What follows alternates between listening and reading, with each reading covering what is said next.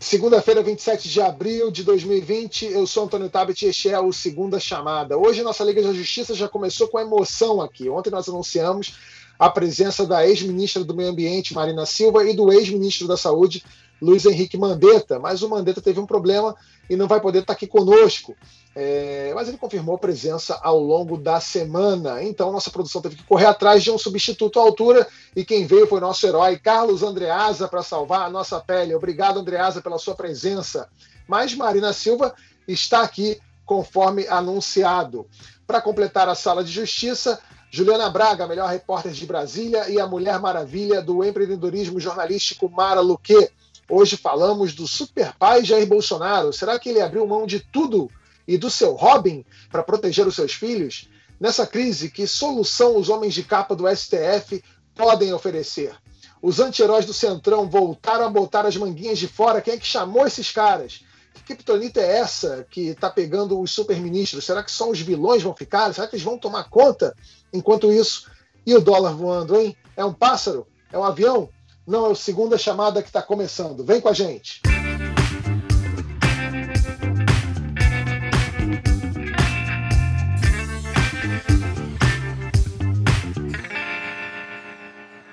Ó, eu achava que era um bom pai, mas vendo o Bolsonaro, eu percebo que eu sou no máximo esforçado. Que paizão é esse que sacrifica absolutamente tudo pelos filhos? Jorge Oliveira que ocupava o cargo de ministro da Secretaria-Geral da Presidência, deve ser o novo ministro da Justiça e da Segurança Pública no lugar de Sérgio Moro, o superministro que se demitiu depois de alegar interferência do presidente na Polícia Federal. Fica tudo em família. O pai do novo ministro trabalhou muitos anos com Bolsonaro e Oliveira foi assessor dele e chefe de gabinete do 03, o Eduardo Bolsonaro. Para a vaga de diretor-geral da Polícia Federal, que foi a causa da queda do Moro, deve ir o Alexandre Ramagem, diretor da ABIN, que foi segurança de Bolsonaro na campanha de 2018 e é amigão do 02, Carlos Bolsonaro. Questionado sobre essa amizade, Jair Bolsonaro respondeu como Sócrates, com outra pergunta. E daí? Carlos é aquele que a Polícia Federal identificou como articulador em um esquema criminoso de fake news, conforme apurou o repórter da Folha, Leandro Colom. A Polícia Federal também investiga a participação de Eduardo Bolsonaro. Segundo a reportagem, a PF acredita que Jair quis exonerar o Maurício Valeixo da direção da corporação depois de saber dessa investigação. Marina Silva, essas nomeações são para proteger os filhos? Isso é maldade da imprensa ou essa pergunta já é retórica na largada? Bem, Primeiro, ouvindo o que você falou em relação ao amor, acho que a melhor demonstração de amor que se pode dar para os filhos é passando para eles princípios e valores que os leve a compreender que há uma separação entre aquilo que é público e aquilo que é privado, principalmente quando se ocupa uma função pública. A outra coisa é quando se comete erros, por mais doloroso que seja, é, você não tem como evitar os custos desses erros. E se são crimes, eles têm que responder perante a justiça.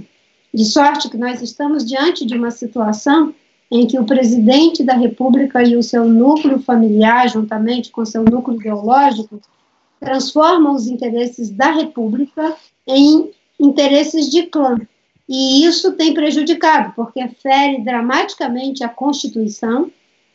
As denúncias que foram feitas pelo ex-ministro Sérgio Moro são de uma gravidade enorme e que, com esse processo que está sendo é, sugerido pela Procuradoria-Geral da República, isso terá desdobramentos que nós haveremos de ver o quanto não é, todas essas denúncias é, elas são incompatíveis com o princípio da impessoalidade, da constitucionalidade, de tudo aquilo que é exigido do poder público. Nesse momento, nós estamos vivendo duas crises terríveis.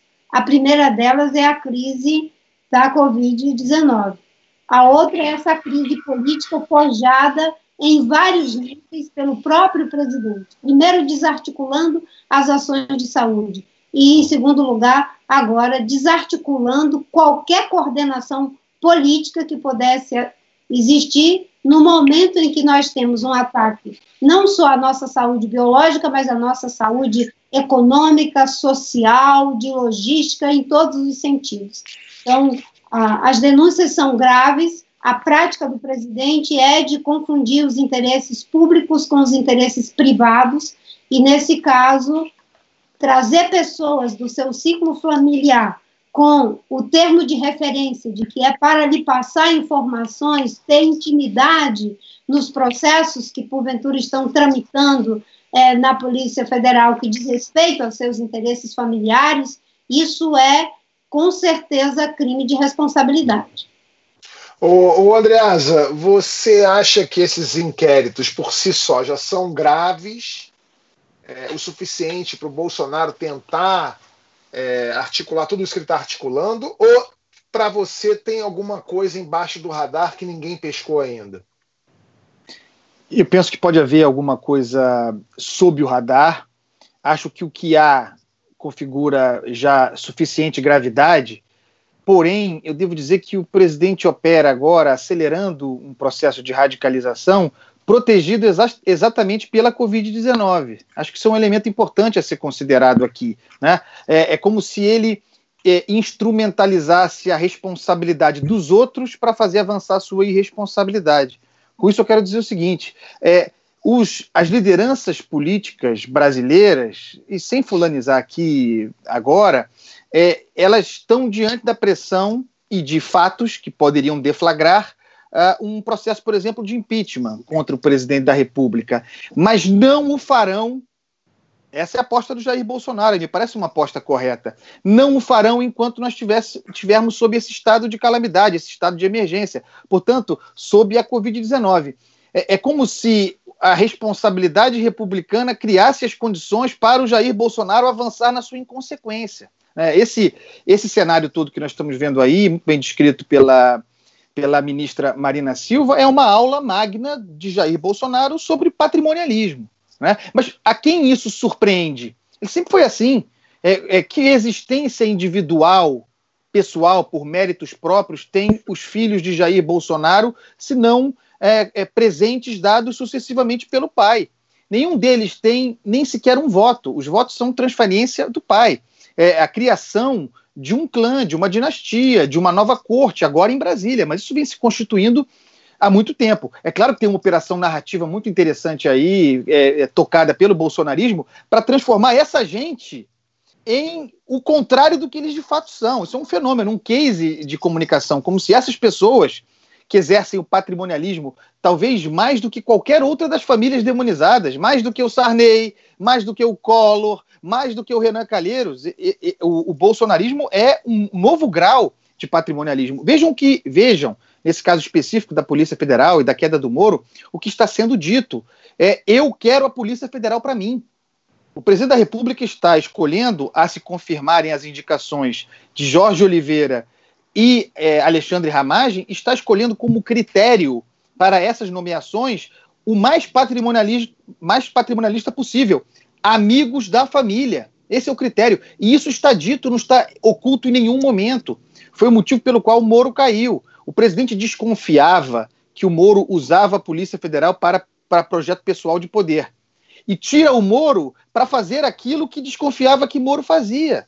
É exatamente isso que está em curso agora. É, então, eu tenho a impressão, Tabet, que é, eu tenho refletido sobre isso, que o presidente está trocando de pele sob o sol durante a, a pandemia aos nossos olhos. A, a, o, o, combate à corrupção como uma bandeira incondicional foi para o saco, com a, ida, com a queda do, do Sérgio Moro. A ideia de ministério técnico foi para o saco com a queda do Mandetta. Nem acho que o Mandetta fosse um grande técnico, não, mas foi vendido pelo Bolsonaro como técnico. Quando o sujeito exerce a técnica, cai porque exerceu a técnica. E agora o pilar que resta, narrativo, hein? Porque não é verdadeiro, é um pilar artificial. É o Paulo Guedes, vamos chegar lá é o Ministério da Economia, o, o, o, o, governo reacionário que ao mesmo tempo é liberal na economia, como se essas coisas pudessem andar conjuntamente, não podem, mas essa é a próxima casa cair, a gente chega lá logo. Pois é, você falou do Paulo Guedes aí, é, saiu Mandetta, saiu Moro, tem gente apostando no Paulo Guedes, É, o presidente aparece. É, o, o, tem outro, um, um, outro pessoal diz que quem está na corda bamba é a ministra da Agricultura, Tereza Cristina. A Vera Magalhães até deu o nome do substituto, o Neberhan Garcia, ex-presidente da UDR e secretário de Política Fundiária. Até às 11 da manhã, né, até agora, 11, quase meio-dia, horário que a gente está gravando esse programa, ninguém tinha caído ainda. Mara, quem você acha que é o próximo a desembarcar? É, a expectativa é que o próximo seja o Paulo Guedes. No mercado financeiro, você tem apostas entre 30 e, e 60 dias o prazo para ele desembarcar. O presidente deu uma declaração é, de que o, o, o, ministro Guedes estava no comando. É, não está, né? Porque se tivesse esse, esse, esse plano uh, Brasil do, do, investimento em infraestrutura e tal, não, não tem a tanto que o Guedes não foi chamado para o anúncio, inclusive, do plano, agora tem uma, uma declaração dizendo que é, são, que é só estudo e tal. Ah, eu, eu concordo com o Andreas em parte, Andreas. Eu acho que, que você tem toda a razão. Primeiro que eu, eu acho que não é, ele não faz tudo pelos filhos, ele usa os filhos. A impressão que eu tenho é de que os filhos são usados por eles. Isso que você falou, Tabet, do amor para os filhos, acho que ele, ele, não tem amor nenhum pelos filhos, ele usa os filhos. Usou um para competir com a mãe, usou, ele, ele usa, e, e os filhos os filhos trabalham para ele e ele usa assim, sem cerimônia.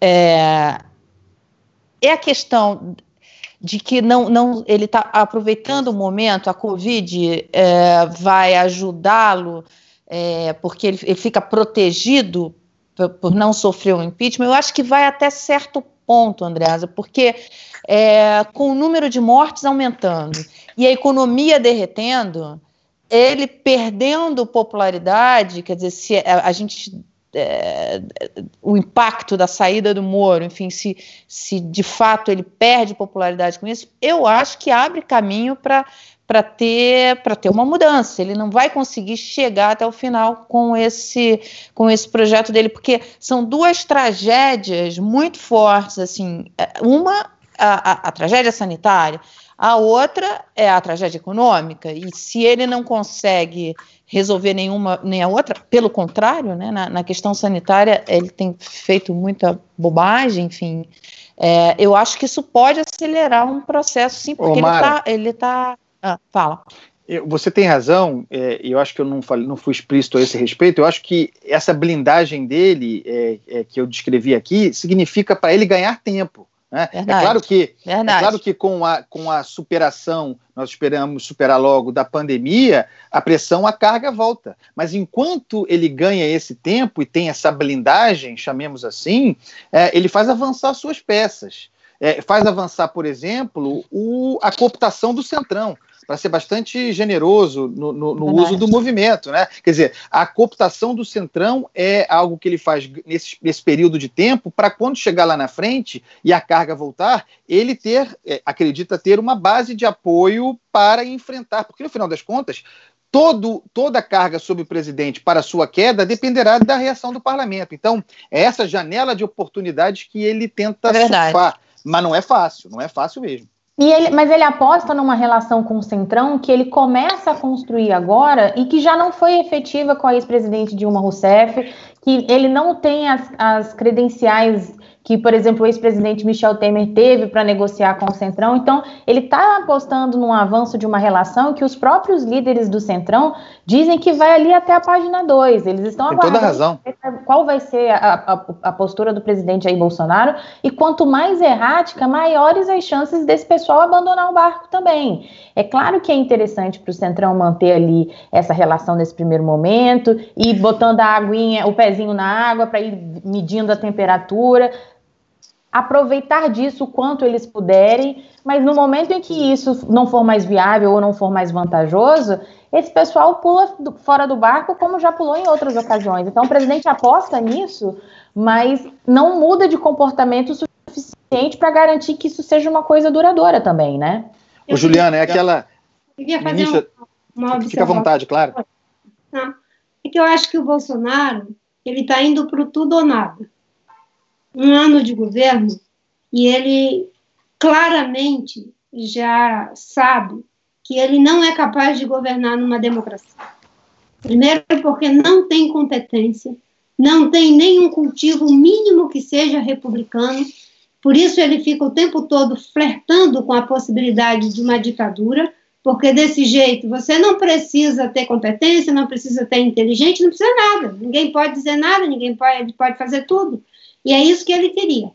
Como é, as instituições democráticas estão consolidadas, apesar de todas as nossas dificuldades, e resistem né, institucionalmente essas tentativas é, loucas dele de tentar reeditar a ditadura, ele agora vai para o tudo ou nada. Ou ele consegue fazer um governo à sua imagem e semelhança, ou ele prefere ser caçado e se fazer de vítima para sempre no imaginário popular.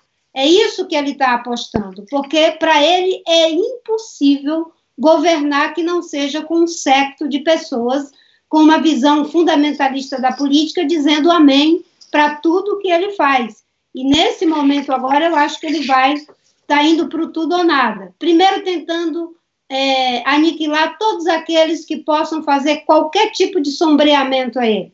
Quando ele vê que alguém se destaca, imediatamente aquela pessoa é, vai para a linha de tiro dele e da família Bolsonaro.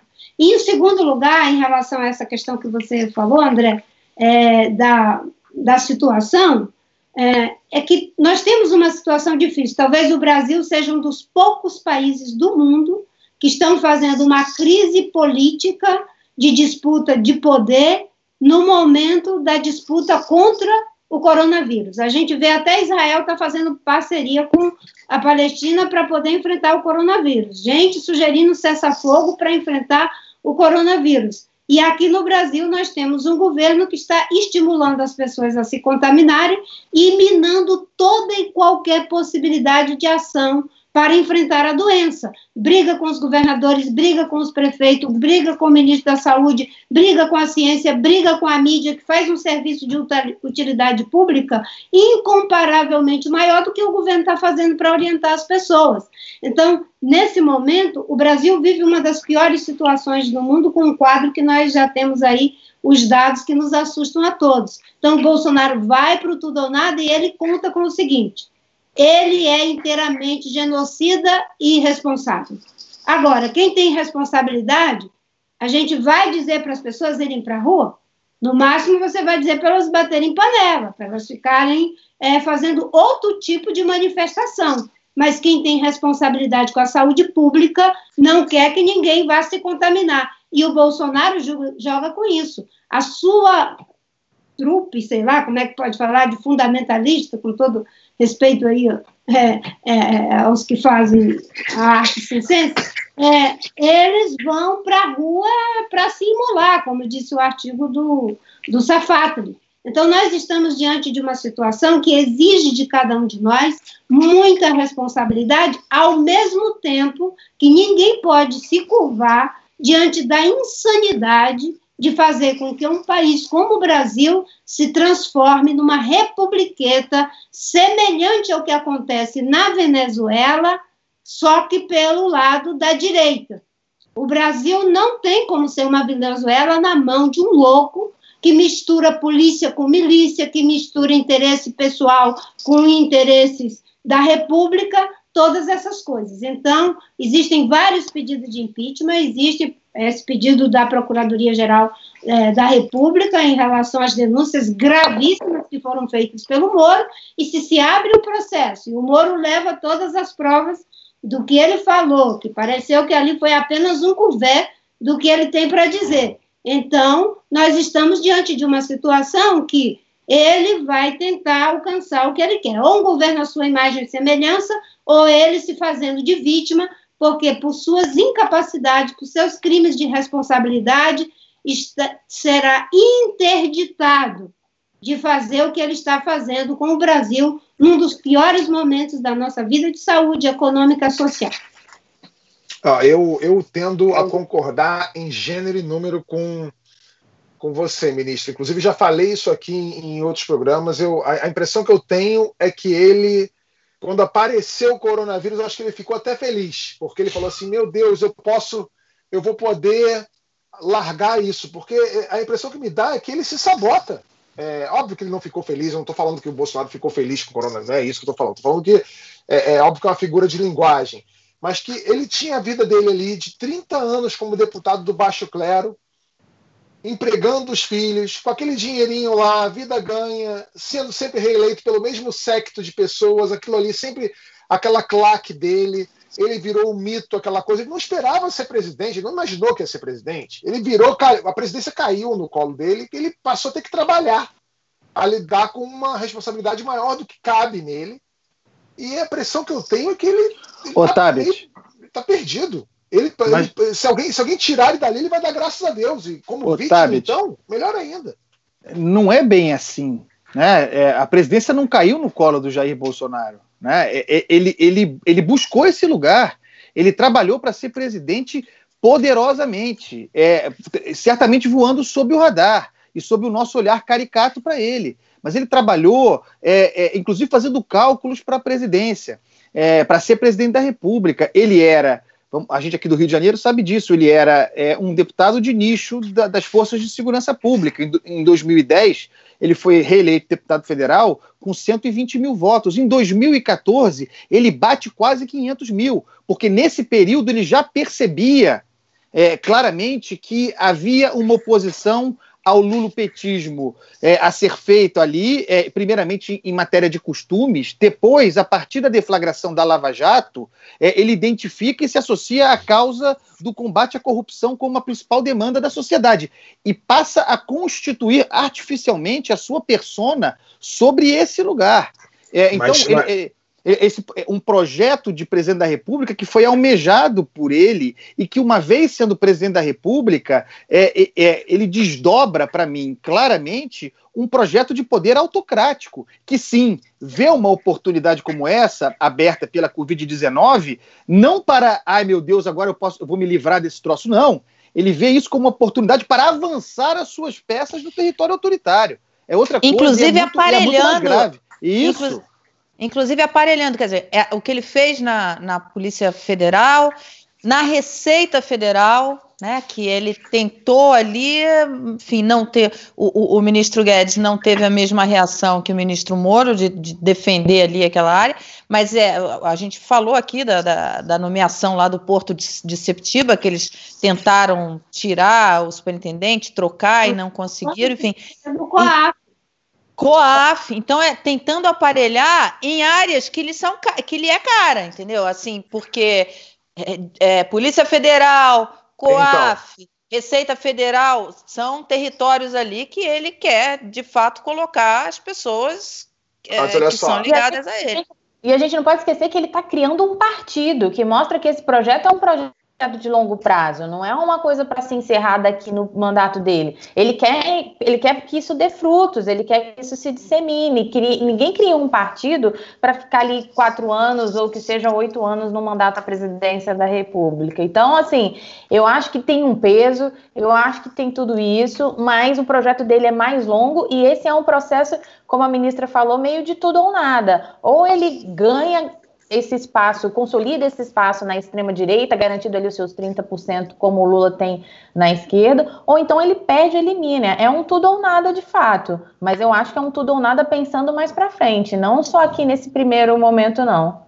E esses então, 30% programa, dele programa garante. Debate, programa, programa de debate é bom assim quando a gente discorda. E eu discordo totalmente de vocês do, do Andreasa, quando ele fala que não caiu, eu acho super que caiu no colo dele, porque por, por, vários motivos. O primeiro é que, sim, a gente é do Rio de Janeiro, a gente sabe que ele sempre foi um deputado de nicho mesmo. E ele fez boa parte da imagem dele indo para Super Pop CQC junto com o Henrique Cristo e o Toninho do Diabo. Ele era uma figura, ele era o tiririca da política. Isso pré-2014. Exatamente, mas foi, foi, aí, foi aí que a imagem dele, o, o, Carioca aparecia no pânico com as pessoas gritando mito, porque ele virou um personagem do pânico. Ele foi criando-se ali em volta dele uma, uma persona que ele nunca teve, e aí, e quando você vê a campanha eleitoral, a máquina do PT, tem até um, tem até um trecho no documentário ali da, da, da prisão do Lula, em que aparece o Lula falando assim: olha Não, ninguém vai. Bolsonaro, ninguém vai votar no Bolsonaro. Esquece, Bolsonaro. O, o, PT subestimou o Bolsonaro. O PT fez questão de eliminar todos os adversários, menos um que eles não acreditavam, porque era uma piada, entre aspas, era o Bolsonaro. E acabou quem ganhou foi o que eles subestimaram. Por isso que eu acho que, de fato, caiu no, no, no colo dele um, uma, uma, presidência. Sobre a questão do projeto de poder, é, o que a Mara fala que ele está aparelhando que ele, de fato, ele está aparelhando, para mim é esticar a corda. Ele está esticando a corda o máximo que ele pode para ver até onde vai essa tensão, porque ele quer realmente que exploda. Ele quer, ele quer ver o circo pegar fogo. E sobre o partido, Ju, eu acho que é uma ideia de fazer. Eu vou fazer um partido para ter o controle da situação. Eu já posso ter o partido, porque ele sempre foi um cara que pulava de partido em partido, pulava, sempre pulou, uma incoerência danada, e agora que é o partido dele para garantir um, um, mínimo de poder para ter aqueles filhos sempre reeleitos, sempre a estruturazinha dele. Mas se ele se, se, tem certeza aquela cabinezinha do Silvio Santos, uhum. Jair Bolsonaro, você topas largar a presidência do Brasil agora no meio da maior pandemia da, do milênio, com esse estresse todo que você está passando, seus filhos investigados, então você troca tudo isso para você viver o resto da sua vida e seus filhos todos com carreira de deputado, uma anistia por esses crimes de fake news e o que mais o que parecer por aí. Você troca ali? Sim, eu tenho certeza que ele trocaria. Agora, acontece que se ele sai da presidência, não tem anistia aos crimes de fake news, não tem filhozinho não investigado, isso tudo, isso tudo entra num cálculo que você, a, a, permanência dele na presidência é o que vai garantir, o que pode vir a garantir isso daí, né? É, a gente tem que se ater um pouco ao contexto.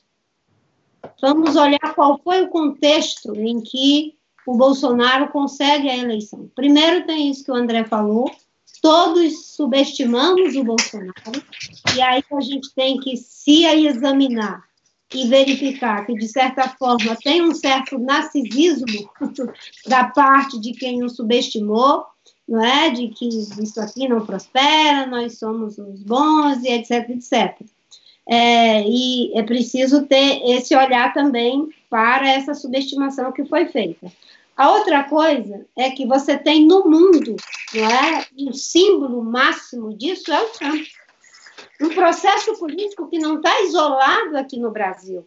Há um campo político que vem da França à Itália, da Itália aos Estados Unidos, dos Estados Unidos ao Brasil, e ele continua em que esse tipo de perfil político tem uma disputa real com as forças que lutam para manter os mínimos padrões do que é uma democracia é, ocidental. Então, isso é uma tendência no mundo, cujo projeto mais bem sucedido é na maior potência econômica e bélica do mundo, e na América Latina, o país que é a oitava economia do mundo, ou pelo menos era. Então, tem esse contexto. O outro é que vem de uma grande decepção, tanto com a, digamos, a, a dita esquerda, quanto com a centro, centro e a centro-esquerda, em função dos casos de corrupção, em função de problemas que não foram resolvidos adequadamente em vários aspectos, na própria saúde, na educação,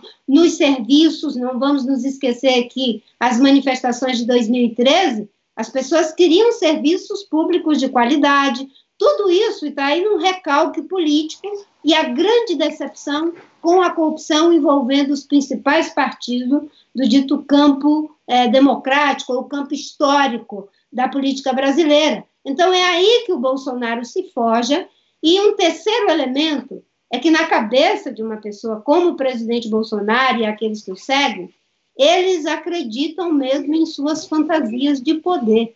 Eles acham que ser presidente da República lhes dá, é, lhes torna investido de todo o poder para fazer o que bem quer, o que bem entende, não é? Eu li certa vez um artigo que não me lembro agora, porque isso tem uma certa psicopatia política, né? Eu não sou é, psiquiatra, nem psicanalista, nem psicóloga, mas tem uma certa psicopatia política nesse tipo de comportamento. E eu li há muito tempo um artigo dizia que melhor, os países que mais conseguiram avançar foram os que foram criando é, impedimentos, né, interditando o acesso das psicopatias políticas aos espaços de poder. Não é? No caso do Brasil, a gente foi perdendo em vários flancos esse tipo de controle, e agora eu acho que nós temos alguém que de fato acredita que tem o poder, né? não por acaso ele diz que é, houve um desrespeito até mesmo ao seu supremo, chefe supremo. Isso é um linguajar que nenhum presidente da República usaria se profundamente não acreditasse nessa história de que ele está investido de todo o poder. E o Bolsonaro, ele sequer tem competência para descobrir que você não tem todo o poder, que o poder é dividido entre os poderes, o executivo, o legislativo, o judiciário, que quem tem todo o poder, ou pelo menos deveria ter, é a Constituição, e que a Constituição delega todo esse poder para a sociedade, porque o poder emana do povo, e quem vai para a presidência da República, ele tem que ir para lá para manejar, não é? Com base na Constituição e mediar esses diferentes interesses e diferentes esferas de poder. Na verdade, ele é um manejador né, do seu próprio poder e do poder dos outros que estão, digamos, nessa composição política. Então, ele tem projeto de se perpetuar, só que eu acho, mais uma vez, que ele quer ir para o tudo ou nada. Ou é a imagem e semelhança dele, ou ele quer se fazer de vítima, ser beatificado como o mártir político para os seus fiéis seguidores. E há uma inteligência por trás do Bolsonaro, certo? Que opera essa máquina de fake news, de todas essas coisas que ele faz.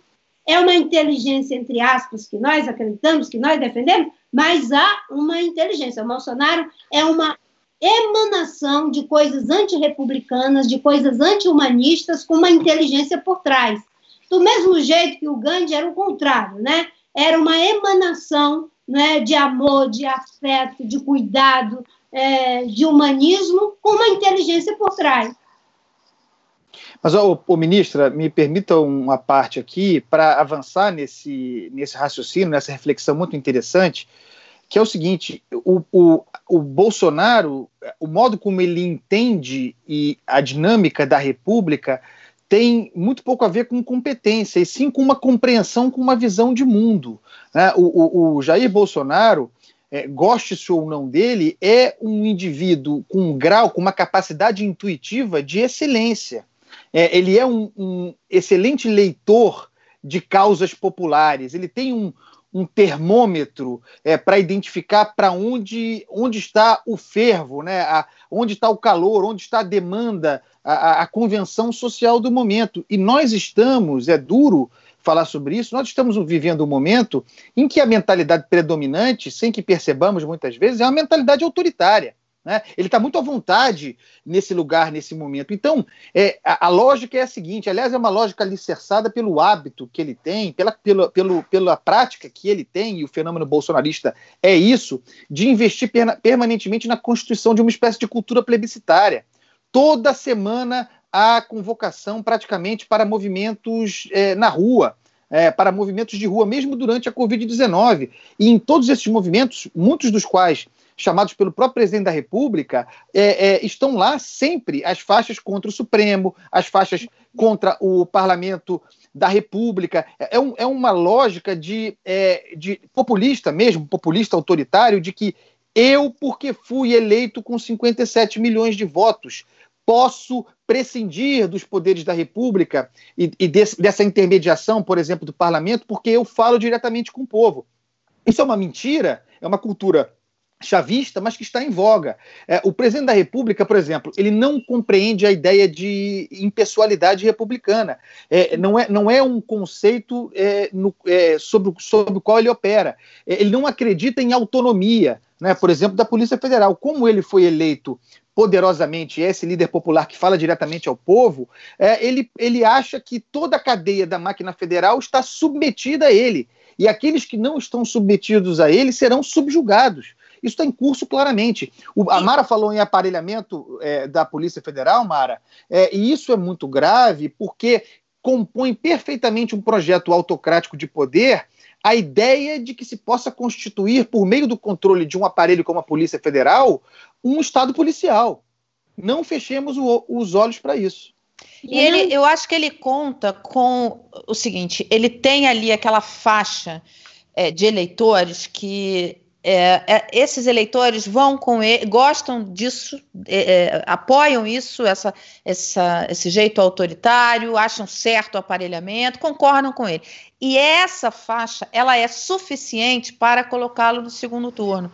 Então ele vê uma perpetuação de poder. E como a oposição é incapaz de alinhavar uma alternativa, quer dizer, a gente corre o risco de chegar em 2022 com uma polarização, como aconteceu, que e ele conta com isso. Eu tenho, eu, eu para mim isso está muito claro.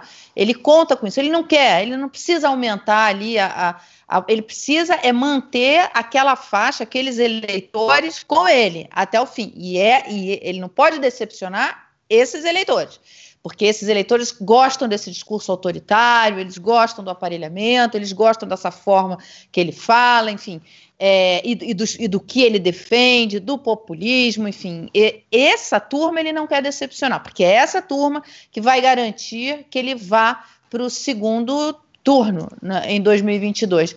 E lá é, ele conta com a incapacidade da oposição de se articular num nome que vá enfrentá-lo. Então, vai, ele, ele, ele conta com a fragmentação para que vá fazer uma perpetuação dele. Agora, eu acho que eles são, sobretudo, é, diversionistas. Né? É, nós estamos no meio da pior crise que existe e que o presidente era, é contra as medidas de isolamento social. Ele diz que é apenas uma gripezinha. Ele incentiva as pessoas que devem voltar ao trabalho, porque, na lógica dele, mais importante é a economia. E, nesse momento, nós já temos mais de 4 mil mortos, nós temos 63 mil pessoas contaminadas, no mundo já são né, 200 mil pessoas que morreram e 3 milhões de pessoas que foram contaminadas. E o debate que a gente vinha fazendo até então era o debate em torno de como ter saídas para esse problema que é, sem dúvida, o problema do século XXI, certo? Porque nós nem sabemos como vamos tocar o barco ainda daqui para frente, quais são os contornos desse novo mundo que precisa ser descortinado.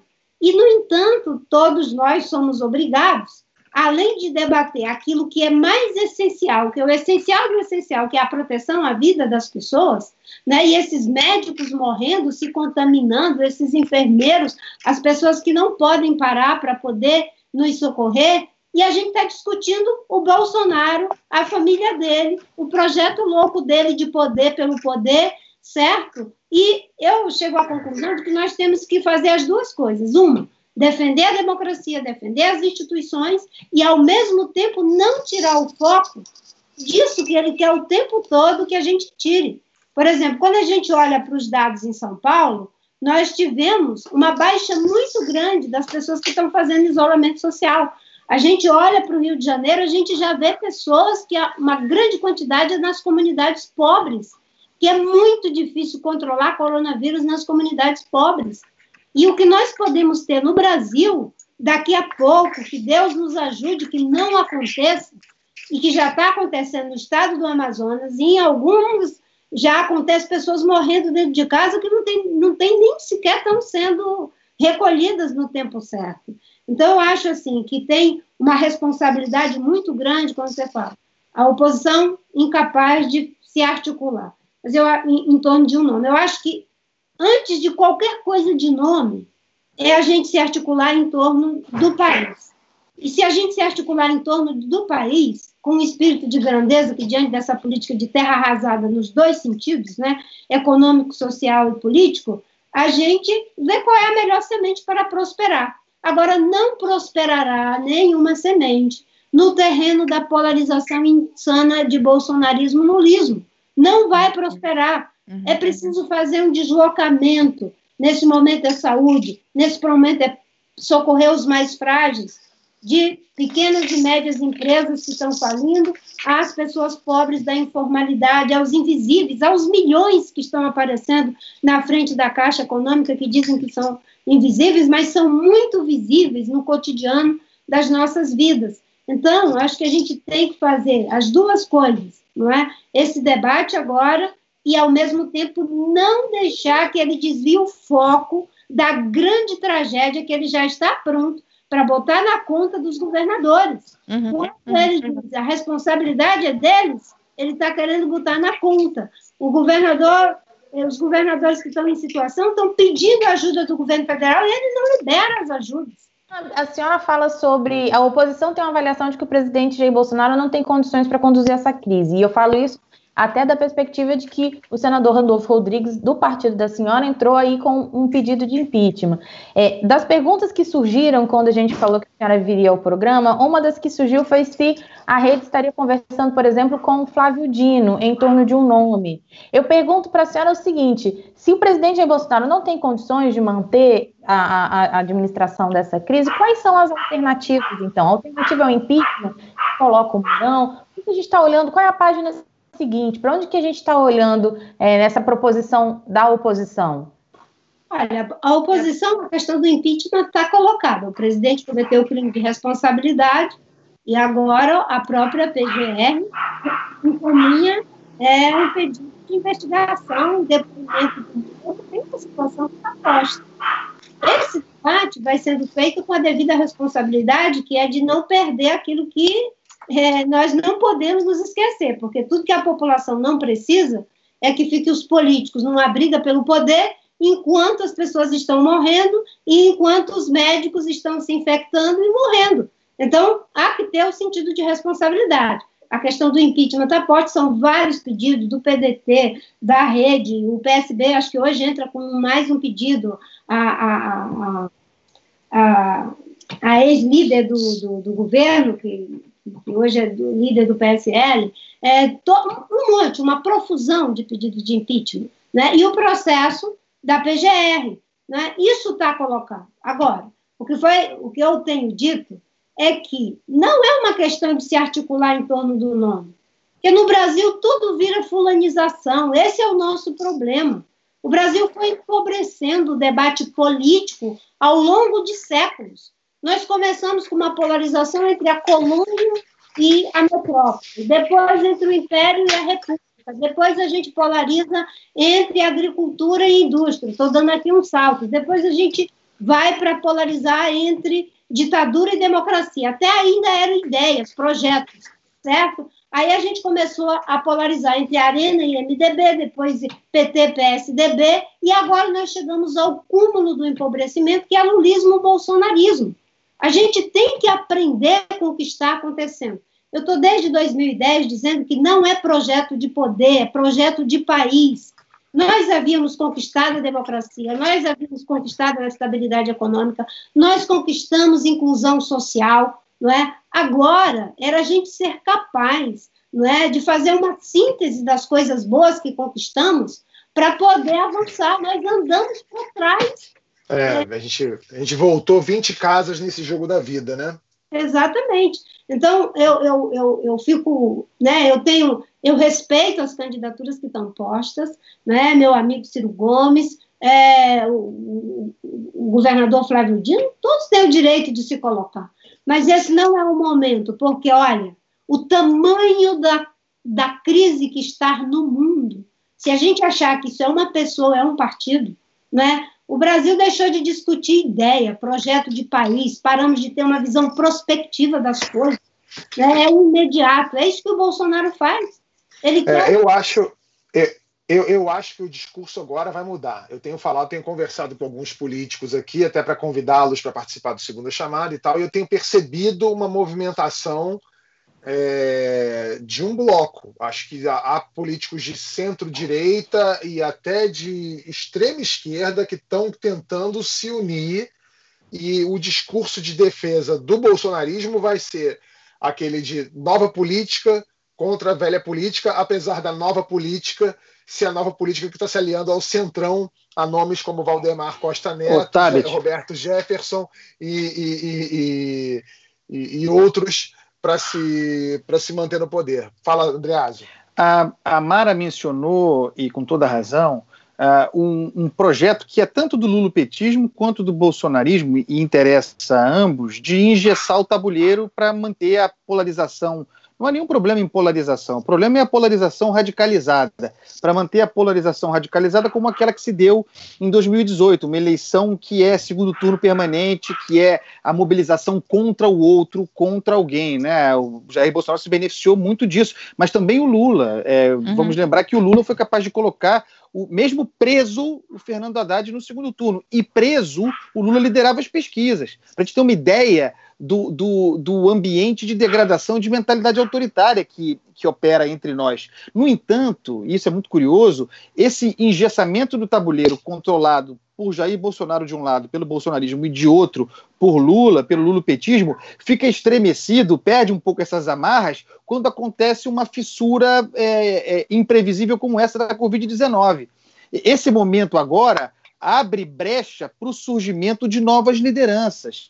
Algo que é imprevisível e que o, não se consegue controlar como se controlava antes. Né? Então, eu não. entendo quando a, a ministra Marina Silva fala que é, não é hora de falar em nomes, mas é muito difícil também organizar uma. Pensando no Brasil, que tem uma, uma longa tradição personalista, organizar uma ascensão de centro sem pensar em nomes, em líderes. Né? Então, esse momento agora faz surgir líderes interessantes, para além da presença já do Ciro Gomes no debate público, da própria Marina Silva no debate público, é, emergem os governadores, por exemplo, né, nesse momento. É, inclusive aqueles que se elegeram surfando a onda do bolsonarismo e que queriam se descolar, agora conseguem com mais facilidade. Olha o Wilson Witzel no Rio, olha o João o Dória. Dória em São Paulo, Ronaldo Caiado em outra dimensão, tem o Flávio Dino também operando bem. Então, é, é esse tabuleiro está sem controle agora. Vão começar a surgir as novas lideranças.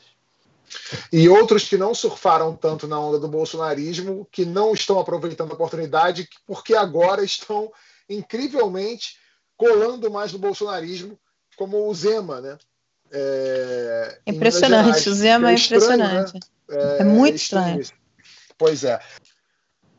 Até o horário da nossa gravação aqui, já são mais de 61 mil casos de coronavírus e 4.205 mortes. O isolamento social está caindo, está todo mundo fazendo a pugliese aqui. Ó. Vamos ver São Paulo. Essa é a evolução do índice de isolamento no estado. Em destaque estão duas sextas-feiras, 10 e 24 de abril. O índice de isolamento no estado caiu de 57,6% para 46,5%. Isso quer dizer que mais de 5 milhões de paulistas deixaram de ficar em casa. São Paulo ainda está em quarentena até o dia 10 de maio. Outros 12 estados, sem nenhuma coordenação ou orientação nacional, já relaxaram as regras de isolamento social. Outros devem fazer o mesmo a partir dessa semana. Mesmo com 42 mortes, Santa Catarina, por exemplo, liberou até a abertura de shoppings e academias. Em Blumenau, as pessoas entraram assim no shopping que disse que estava cumprindo todas as orientações do governo estadual. Enquanto isso, o ministro Nelson Tais disse que o Brasil é o país que melhor performa em relação à Covid-19, que estuda as diretrizes para estados e municípios saírem do isolamento. Marina, você está mais tranquila agora com esse depoimento do ministro? É muita preocupação. É triste, muita é muito triste. Porque é, eu fico vendo né, o estado do Amazonas, eu falei com o prefeito Arthur Gide, eu tenho uma relação de amizade, independente de política, graças a Deus eu sempre consegui preservar essas coisas. Ele era líder do PSDB quando eu fui senadora, mas sempre tivemos uma relação de muito respeito. Quando eu vi a situação, a primeira coisa que eu fiz foi ligar para o Arthur. E ele estava muito impactado, muito emocionado com tudo que está acontecendo. Ele dizia, Marino, olha, só no dia que ele falou né, comigo, hoje, foram é, 46 pessoas tirada das casas, que morreram sem sequer ter o atendimento médico.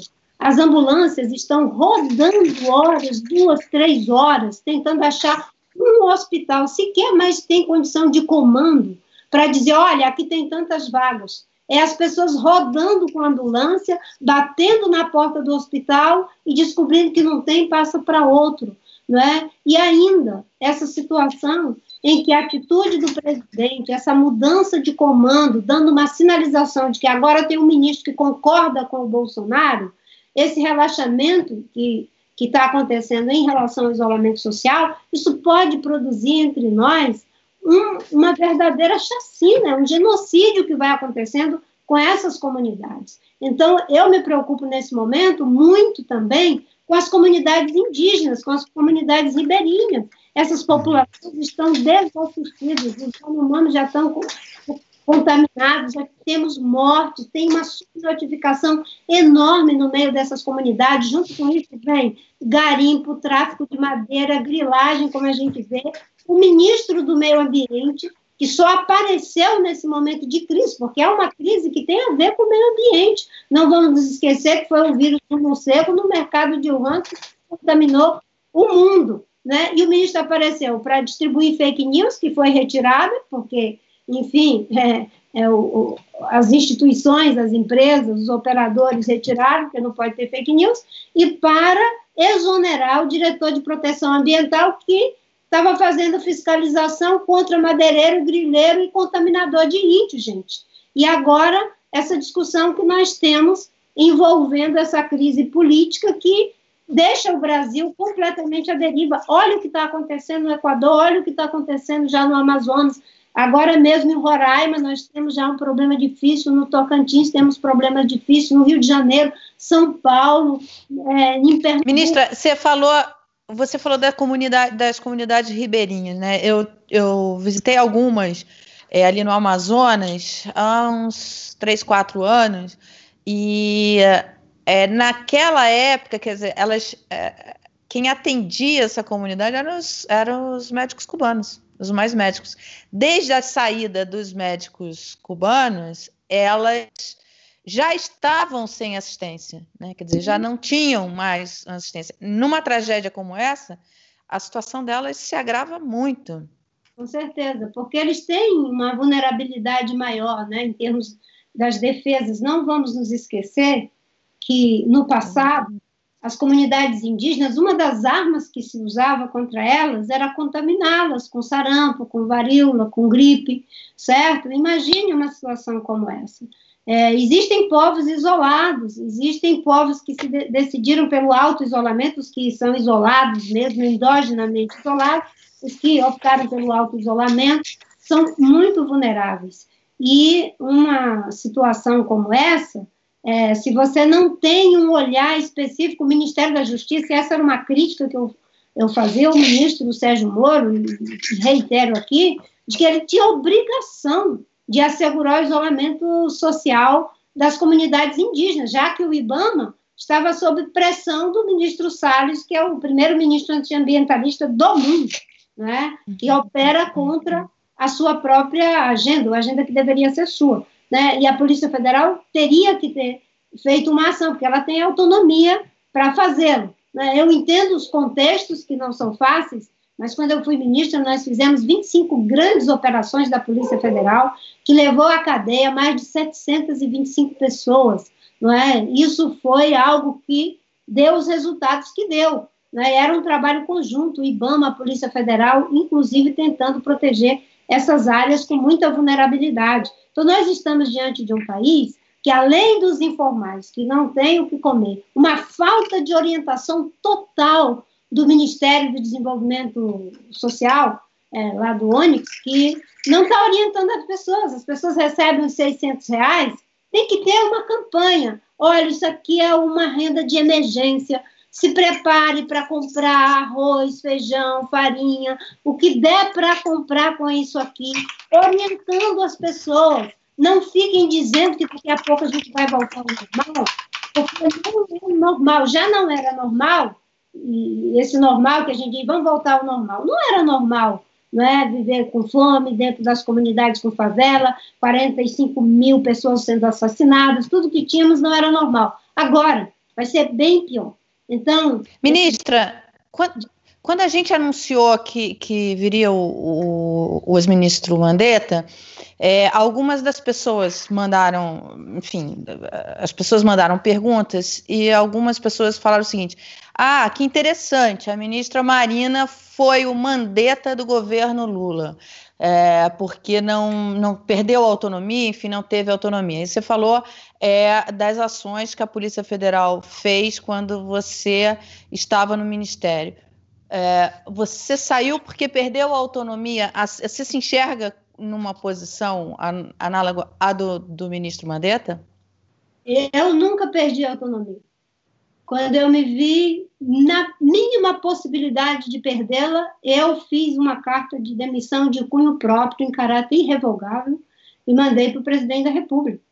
Né? Eu consegui fazer as ações, montar a minha equipe, e quando é, o governo do Mato Grosso, Bairro Mágico, governo de Rondônia, Ivo Cassol, estavam desqualificando os dados do INPE, dizendo que as ações que estávamos tomando eram exageradas, e eu vi que o, o Mangabeira Unger, junto com o pessoal da área de agricultura, estava induzindo o presidente ao erro de revogar as medidas, eu tomei uma decisão de me demitir.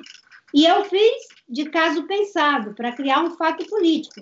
Claro que poderia não ter criado fato político nenhum, mas eu não estava ali para ser ministra do Meio Ambiente é, por ser. Eu tinha uma agenda, que era uma agenda inteiramente republicana, um trabalho que envolvia não é, 13 ministérios, conseguimos reduzir desmatamento com o plano que fizemos por mais de 10 anos em 80, em mais de 80%, evitamos lançar na atmosfera 4 bilhões de toneladas de CO2, né? fomos capazes de aplicar 4 bilhões em multas, suspender o crédito para todos os ilegais, colocar na lista cinzenta todos os municípios que eram ali do arco do desflorestamento, e eu paro por aqui, porque não é esse o nosso debate.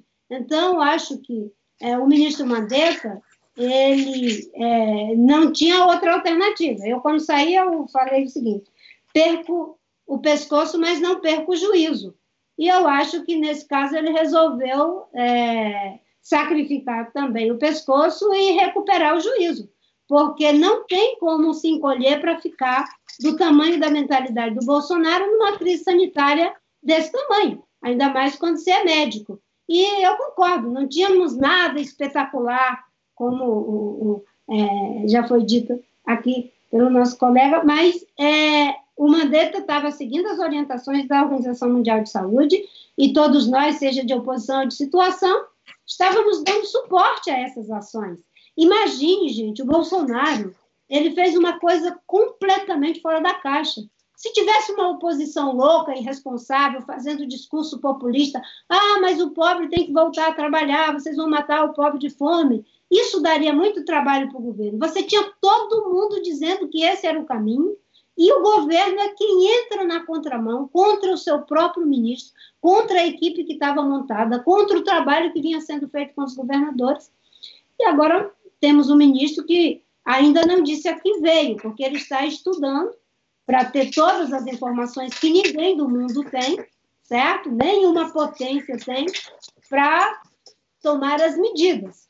Eu acho que pode levar muito bem esse campo de estudo em locos, lá no estado do Amazonas, levar lá nas comunidades do Rio de Janeiro, para ver que a gente tem que agir em cima dos casos agora. E o isolamento social é a única forma efetiva de nos proteger.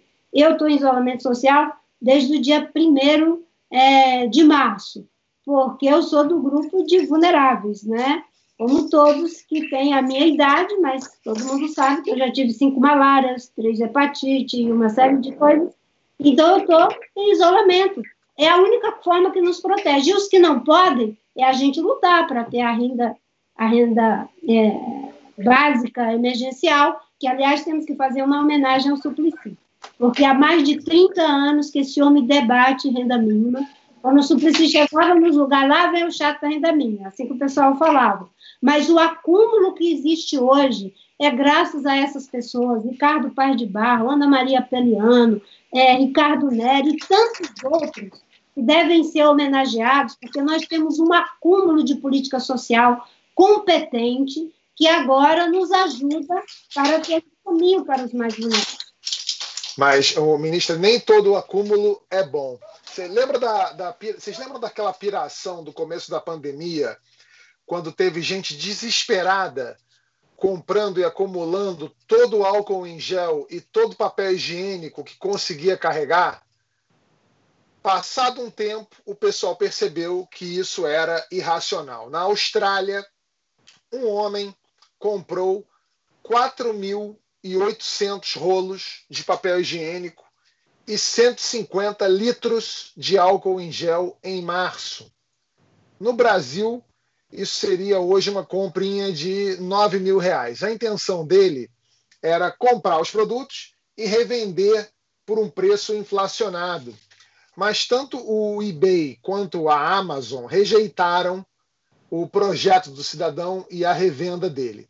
Na semana passada, ele foi ao supermercado para devolver a compra e pedir o reembolso. A resposta do dono da rede foi essa. The scenes that everyone has seen with the toilet paper has been absolutely ridiculous. And I had my first customer yesterday who said he wanted to get a refund on 150 packets of 32 pack toilet paper and 150 units of one litre sanitizer.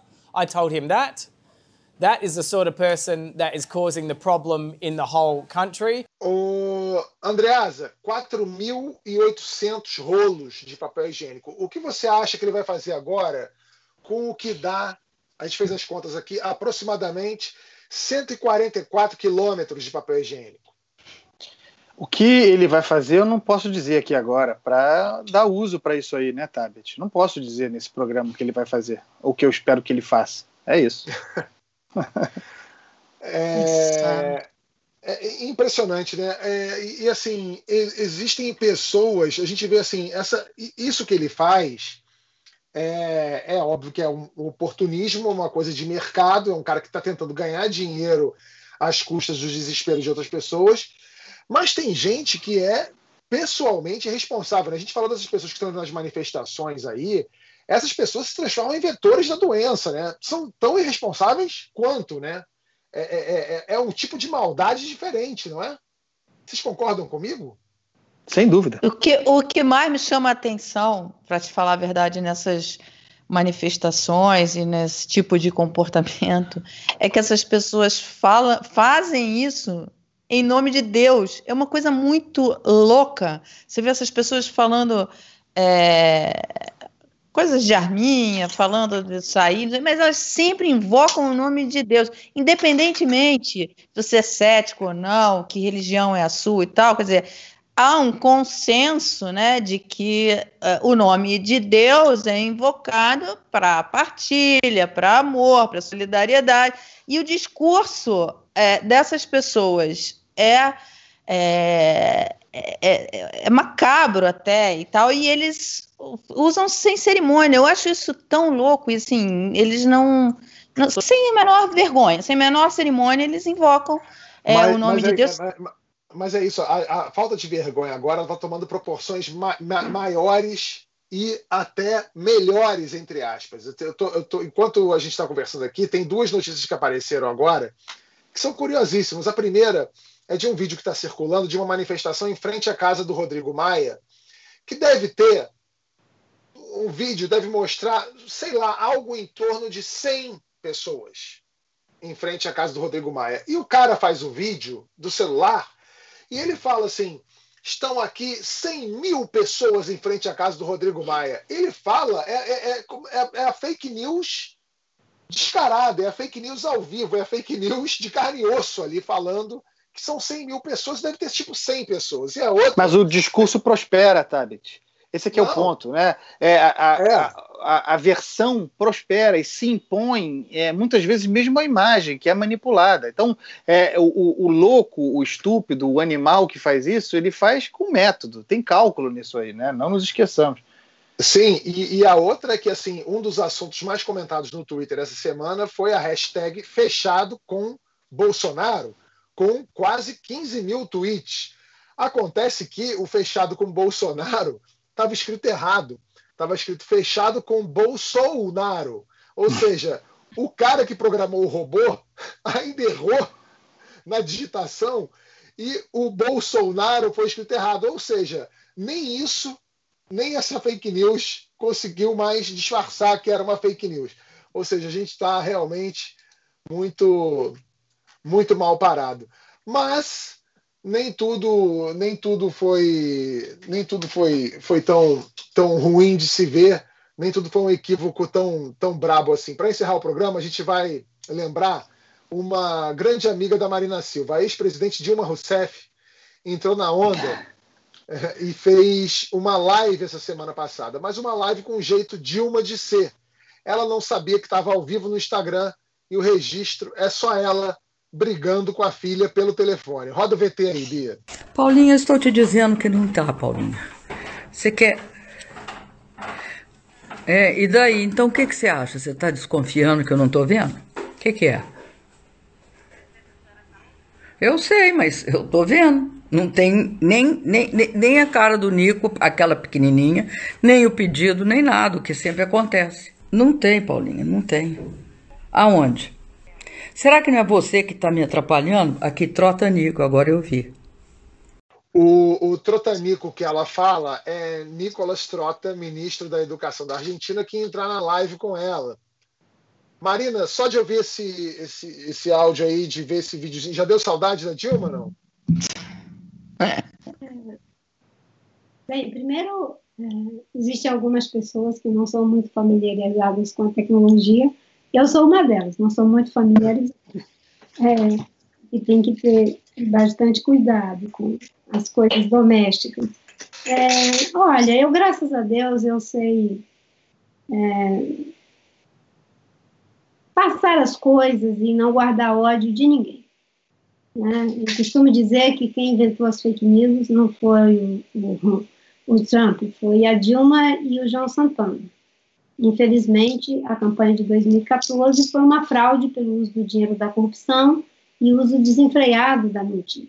Mas eu não guardo ódio nem rancor, graças a Deus, de ninguém. Né? E eu acho que é lamentável tudo que aconteceu no Brasil, que boa parte do que nós vivemos hoje é porque as pessoas não são capazes de respeitar a ideia da democracia, fundante da democracia, que é a alternância de poder, deixar o povo fazer suas escolhas, não é? E quando interfere, seja pelo abuso do poder econômico, pelo abuso do poder político, é isso que dá, não é? Porque de certa forma, né, esse Bolsonaro que está aí, ele foi gerado no ninho dessa visão de política em que os fins justificam os meios, em que a lógica é a do poder pelo poder. Eu acho que a Covid, ela, eu não acredito que em função da Covid vai haver uma conversão em massa, que as pessoas vão ficar boazinhas, etc, etc. Tudo é uma construção.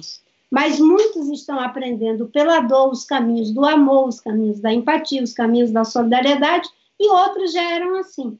A Mara acabou de falar uma coisa né? Poxa, as pessoas ficam fazendo atrocidades em nome de Deus, né? independente de quem crê ou não crê. É, é, muito paradoxal. Mesmo as pessoas que não creem ficam sem entender nada. Como é que alguém pode achar não é, que a vida não está acima do dinheiro da economia? Em nome de Deus é que não é. Isso ele chama de mamon, o Deus do dinheiro, quando você põe ele acima das outras coisas. Como é que você pode discriminar a quem quer que seja? Se Jesus Cristo não discriminava ninguém, ele disse: Eu estou à porta e bato. Se você abrir, eu vou entrar e vou cear com você. Eu não quero saber se você é ateu, se você é judeu, se você é espírita, se você é católico. Eu não quero saber. Se você abrir, eu vou entrar. Ou seja, não faz acepção de pessoas. Isso não tem nada a ver com o cristianismo.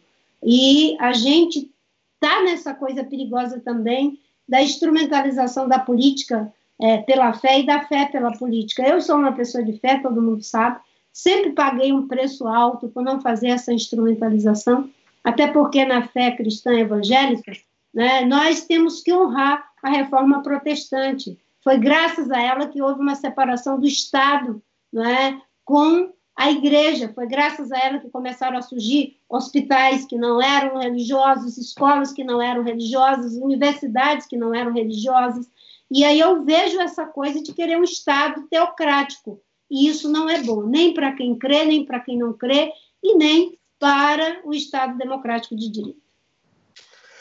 Bom, é isso, minha gente. Nosso programa fica por aqui. Para quem é membro do canal, a gente vai continuar a conversa. Daqui a pouquinho a gente vai falar sobre o STF. Se você quiser ser membro, clica aqui nesse retângulo azul que a gente vai falar sobre esse impeachment. Sai, não sai, como é que o STF vai se movimentar nesses próximos, nessas cenas dos próximos capítulos. Valeu, gente. Até semana que vem. Ah, semana que vem, nosso convidado será Ciro Gomes. Sim, senhor. Ciro Gomes estará aqui com a gente. Tchau, tchau.